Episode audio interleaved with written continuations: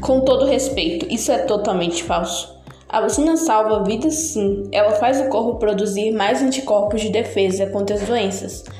Não como uma mágica, mas estimula essa produção de anticorpos.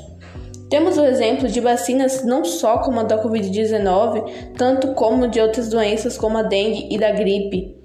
Tomar a vacina já não salva 50% da doença, mas os outros 50% ficam por nossa conta. Afinal, não adianta tomar a vacina e se achar protegido e não se cuidar mais.